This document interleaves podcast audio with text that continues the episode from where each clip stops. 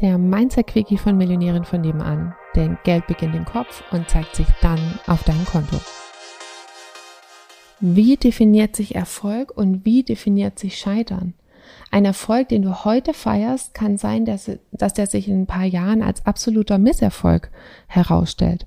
Und andersherum auch. Es kann sein, dass du bei etwas heute gescheitert bist, in Anführungsstrichen, und es sich herausstellt, dass du durch dieses Scheitern eine Fähigkeit erworben hast, die dir zukünftig ein Vielfaches an Einkommen oder was auch immer verschafft. Von daher ist es immer die Perspektive auf das, was gerade passiert ist und was du daraus machst. Komm jetzt in Becoming 30 Tage Geldintensiv und lerne, wie du dein Einkommen verdoppeln oder vervielfachen kannst.